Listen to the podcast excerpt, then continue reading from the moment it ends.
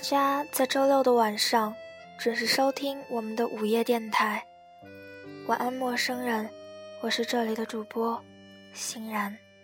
我以为认真去做就能实现我的梦。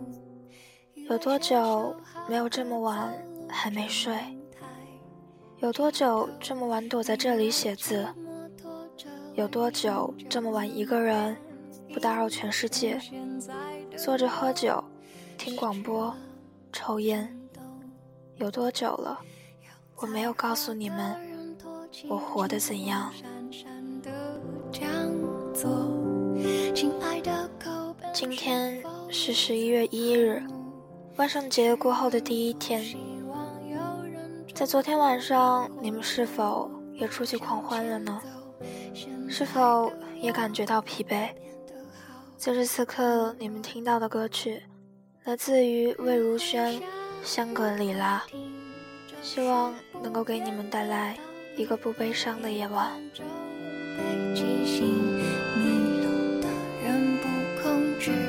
我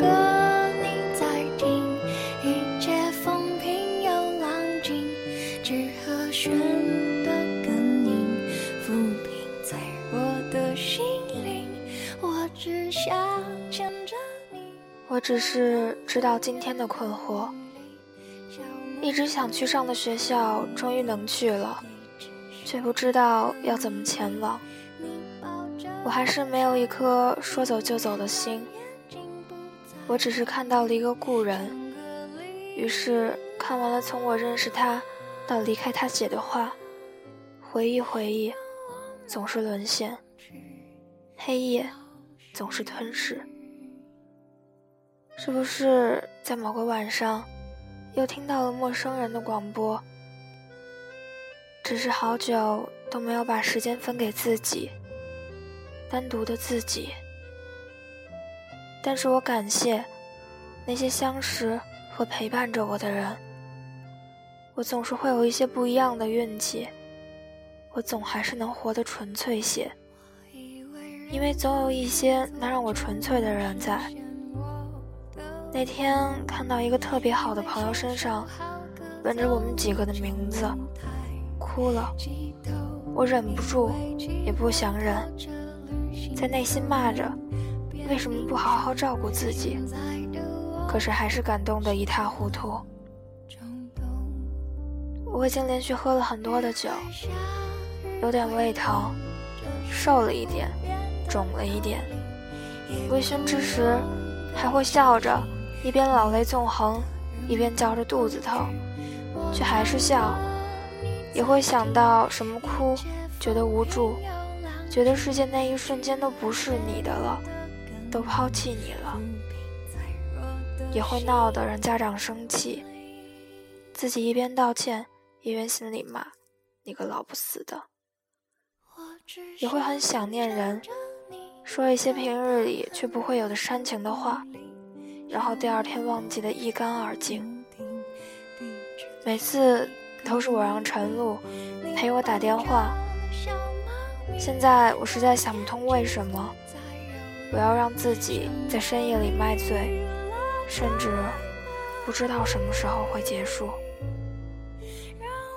但是这样的日子也总算快过完了，情绪也许能平复。不要暴躁。不要躁动，也不要不安。十一月，我就不会那么想念。十一月的北京，是真正开始了冬天。但愿现在美好的一切都能延续很久，等到我也老的那天。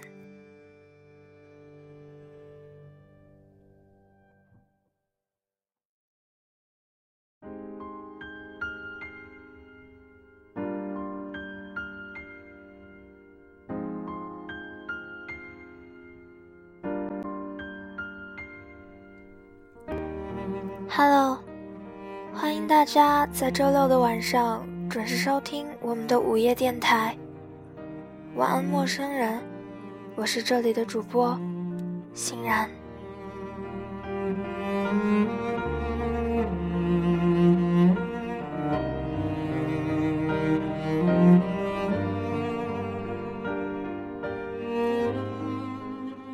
我知道自己喜欢你但我不知道将来在哪里，因为我知道无论哪里，你都不会带我去。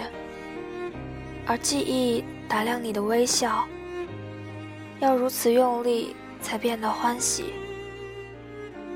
张平克在我脑海里的，是一个油画般的造型，穿着有七八个破洞的 T 恤，蹲在夕阳下，深深的吸一口烟，缓缓地吐出来，淡淡的说：“我也想成为伟大的人。”可是妈妈。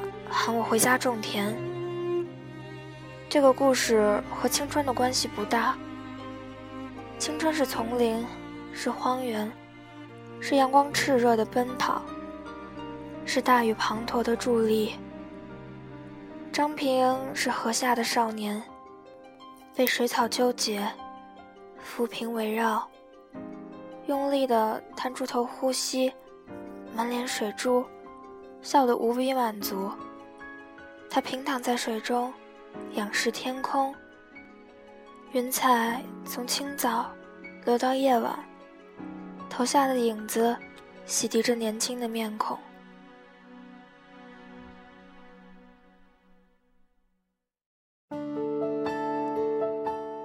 他是我初中的同学，我在初三才真正的认识了他。他是被母亲硬生生的揪到学校。我当时的梦想是做一个播音员，不济也要成为乡村古惑仔。拗不过长辈，还是跳进了九年义务制的教育。最后一年，班主任分配了学习成绩最好的人和我做同桌，就是张平。我对他能够迅速地解开二元二次方程很震惊，他对我放学直奔台球室。敲诈低年级同学很向往，于是互相弃暗投明。我的考试分数线直线上升，他的流氓气息越发浓厚。那时候我们喜欢七龙珠，我们喜欢北条四，我们喜欢猫眼失忆后的那一片海，我们喜欢马拉多纳，我们喜欢陈百强，我们喜欢今宵多珍重。我们喜欢乔峰，我们喜欢杨过在流浪中一天比一天冷清，我们喜欢远离四爷的成华秀，我们喜欢笑看风云。郑伊健捧着陈松伶的手，在他哭泣的时候，我们泪如雨下。我们喜欢夜晚，我们喜欢自己的青春，可是我们都不知道自己。会喜欢谁？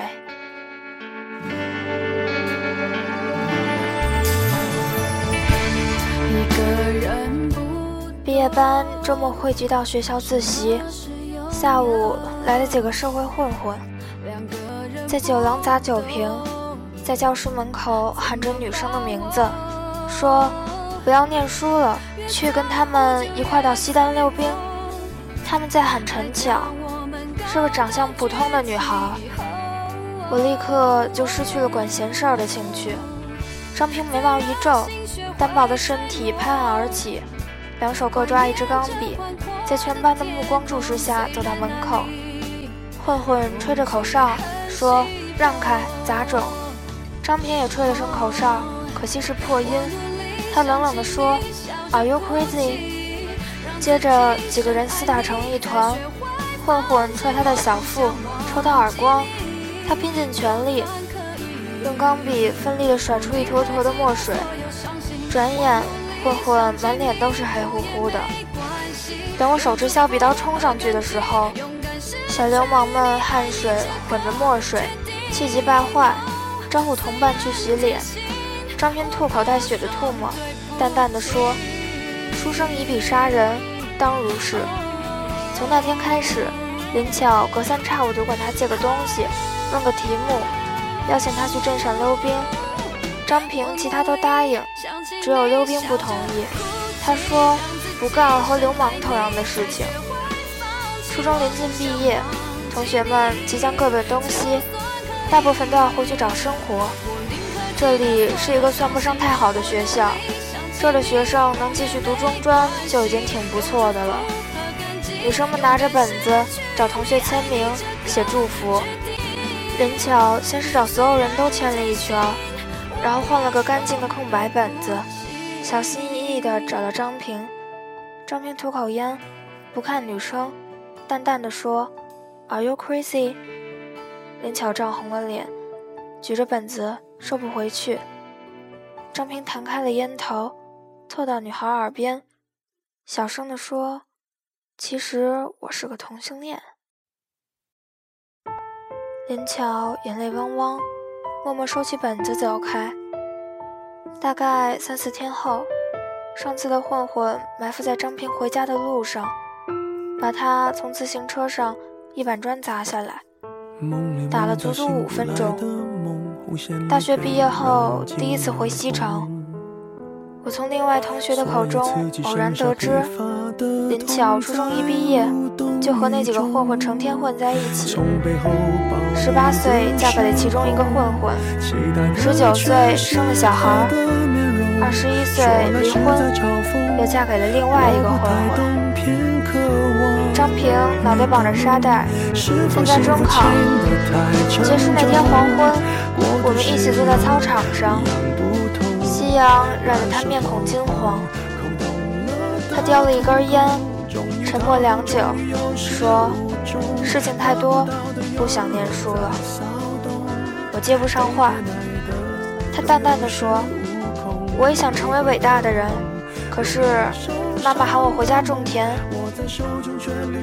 我拍拍他的肩膀，他又说：“我一定要去念书，然后回去看看。”因为感觉命运在召唤我，我会有不平凡的宿命。他扔掉烟头，说：“我想来想去，最不平凡的宿命就是娶一个妓女当老婆。我有预感，这是我的宿命。”中考成绩出来，我们在不同的高中，我忘了他卖掉了什么东西。总之，还是读下去了。从中考结束后，第二次见他却是三年后。我在联大，他在清华。他的大学生涯达到了我不可及的高度。大二退学，因为他感觉自己应该上北大，于是重读了高三，一两年杳无音讯。忽然我宿舍半夜来电，凑巧那一阵子非典，我被隔令回校，接了电话。他说没有考取北大，功亏一篑。我问差多少，他说差的不多。我问那差多少，他说不多，也就二十来分。我问那你读了什么学校？他说连云港一家专业技校。我问草莓呢？他默不作声。草莓是他在清华的女朋友。我在联大浦口校区，到他那儿几乎要穿越整个北京城，所以整个大一就聚过两次。他莫名其妙地跟小卖部的售货员勾搭上。他小个子，脸红扑扑的，外号草莓。草莓是四川人，比我们大三岁，来北京打工，和张平扯了远房的亲戚关系。到学校做超市售货员，小卖部边上就是食堂。我们在食堂喝酒，张平隔三差五的跑到小卖部，顺手抓点瓜子、花生。草莓总是笑嘻嘻的，他假装要买单，草莓挥挥手，他也懒得继续假装，就直接拿走了。后来他拿了条红塔山，草莓这下急了，小红脸发白，大几十块钱呢。账目填不平的，张平一把搂住草莓，不管旁边人的目光，就直接告诉他：“我没钱买烟，我知道你有办法的。”我还真没想到，草莓能有什么办法？估计也只有自己掏钱填账。第二次约在城市中间的一个夜排档，我说草莓挺好的，他吸口烟。淡淡的说：“Are you crazy？” 我不吭声。他又说：“我感觉吧，这姑娘有点土，学历也不高，老家那么远，我预感将来不会有共同语言。”他手机从十一点响到了半夜两点，一共响了起码三十次。他后来看也不看，但手机的震动声确实是刺耳。于是提起一瓶啤酒，高高的浇下来，浇在手机上。浇完了整整的一瓶，手机进了水，也无法响了。他打了个酒嗝，说：“我花了仨月生活费买的，他妈的！”响了几十次的手机，也算是寂寥无声。让你不耐烦的声声召唤，都发自弱势的一方。喝到了凌晨四点，喝到他路都走不了。于是我问老板借了店里的固定电话，扶着彻底喝醉的他，奋力地拨通了草莓的手机。接通了，他只说了一句话：“我在某某路喝多了。”五点，气喘吁吁的草莓出现在我们面前。他只晓得路名，不晓得哪家店。只能一家一家的找过去。清华到这里二十分钟，也就是说，他找了四十分钟，终于找到了我们。张平趴在桌上，动不动就要从凳子滑下去。姑娘一边扶着他，一边喝了几口水。我要了瓶小二，心想，我再喝一瓶。草莓忽然平静地说：“他对我很好。”我哦了一声，草莓说：“学校小卖部一般都是交给学校亲戚、领导。我们家这是合租好的，但关系不够硬，所以有个领导总是想来找麻烦，想把老板赶走。”我一口喝掉半瓶。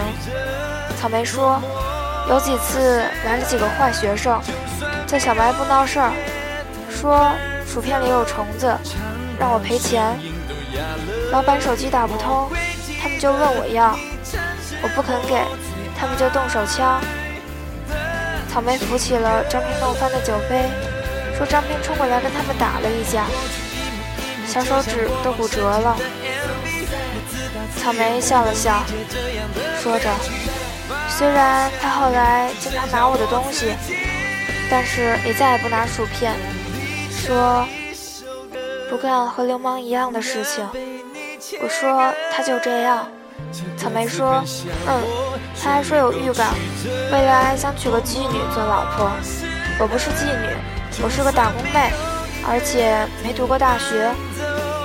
草莓蹲下来，蹲在坐得歪七扭八的张平旁边，头轻轻地靠在他的膝盖，鼻翼上一层薄薄的汗珠。张平无意摸摸他的头发。他用力微笑，嘴角满是幸福。我喝到了最后半瓶，草莓依旧蹲着，把头贴得更紧，轻声说：“老板已经决定搬了。”我说：“那你呢？”草莓依旧用力的微笑，眼泪哗啦啦的流下来，说：“我不知道，我知道自己喜欢你。”但我不知道自己将来会在哪里，因为我知道，无论哪里，你都不会带我去。高中文凭的小个子女生蹲在喝醉酒男生的旁边，头靠着男孩的膝盖，路灯打量他的微笑，是那么用力，才变得欢喜。打量他湿润的脸庞，在我迷雾的醉眼里。这一幕，永远也无法忘记。这是大学里我和张平的最后一次见面。中间他只打了几个电话，说退学重考，结果考了那个校院，断断连续的不够三次，再见面就是五年以后。五年后，我们相约南锣鼓巷一家小破饭馆，我问他。毕业去哪儿了？一年没联系。他口吐白烟，淡淡的说：“走私。”坐牢了。我大惊失色，问怎么了？他说联系了家里托关系，做狱警。实习期间带着犯人走私，就坐牢了，关了一年才出来。我沉默，没有追问细节，说：“那你接下来打算？”他又醉了，说：“在官批那边租了个车库住，快到期了，我打算带着老婆回家结婚。”我脑中蓦然浮起草莓的面孔，不由自主地问：“你老婆是谁？”他点着一根烟。淡淡的说：“陈林哲，你还记得我在初中毕业那天跟你说的话吗？”我摇头。他说：“我当时预感自己会娶个妓女，果然应验了。”夜又深了，整个城市夜入膏肓。他干了一杯，说：“我爱上了租隔壁车库的女人。”她是洗头房的，手艺真不错。不过，我爱的是她的人。这顿酒喝得我头晕目眩，第一次比她先倒，不省人事。后来，我在自己的房子里，书桌上放着她留给我的礼物，十张毛片。又过了一年，他电话打来，说我离婚了。我不知道应该说什么。他说：“我们回去以后，那婊子就跟村里很多男人勾搭，被我妈抓到了十几次现行。我无可忍耐，就跟他离婚了。结果他就在我家边上，又开了家洗头房。他妈的！”我莫名其妙地问了一句：“你还会不会解二元二次方程组？”他说：“会呀。”我说：“那下次我们一起回初中，看看以前的房子，好吗？”他说：“好。”又过了三年，等到他回来过年，忽然想起这个约定，就打电话来。他妈妈说他找了一个搞手机生意的女人，去昆山开了面房，过年没回来。我挂了电话，一个人去了初中。当年一位老师在家里吃饭，这老师本来是代课的，没有编制。这两年他也终于转正了。他太太买菜回来，我一眼就认出来这人是林巧。林巧笑呵呵地说：“我听说是你，就买了鱼肉虾，今天咱们吃顿好的。”几杯酒下肚。初中老师不胜酒力，摇摇晃晃地说：“我转编制，多亏林巧。林巧的前夫是镇上领导的儿子，他要和林巧离婚，林巧就提了个条件，帮我转正。我没有办法去问，问什么呢？问林巧自个儿离婚，为什么帮你转正？林巧一直没喝酒，这时候也喝了一杯。”脸颊通红，说：“不瞒你说，中考那天是我找人打的张平，这个狗东西。算了，你要是看到他，就替我道歉。”我也醉眼朦胧，看着灵巧，忽然想到一幅画面：高中文凭的小个子女生，正蹲在喝醉的男生旁边，头靠着男生的膝盖。路灯打亮了他用力的微笑，打亮了他湿漉漉的脸庞。我知道你喜欢我，但我不知道自己将来在哪里，因为我知道，无论在哪里，我都没办法带你去。亲爱的，我学着不怕黑。此时此刻你们听到的歌曲来自于回音哥摇篮曲。晚安陌生人我是这里的主播欣然睡个好觉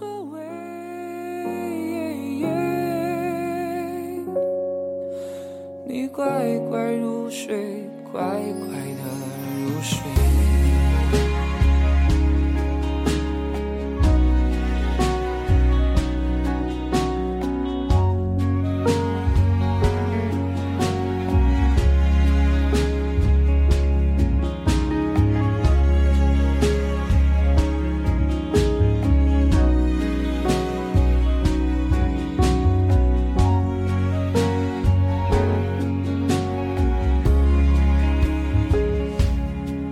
轻轻的睡，我在身边不用怕黑，我会和你一起面对所有的泪。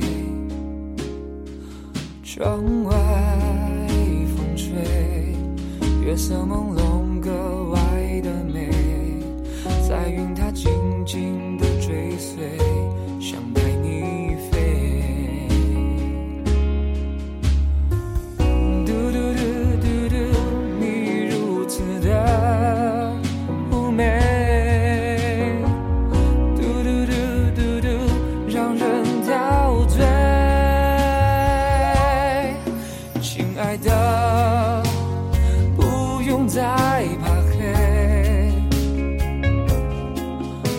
我永远都会与你相随。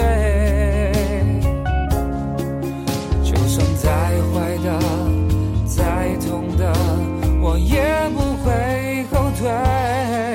你是我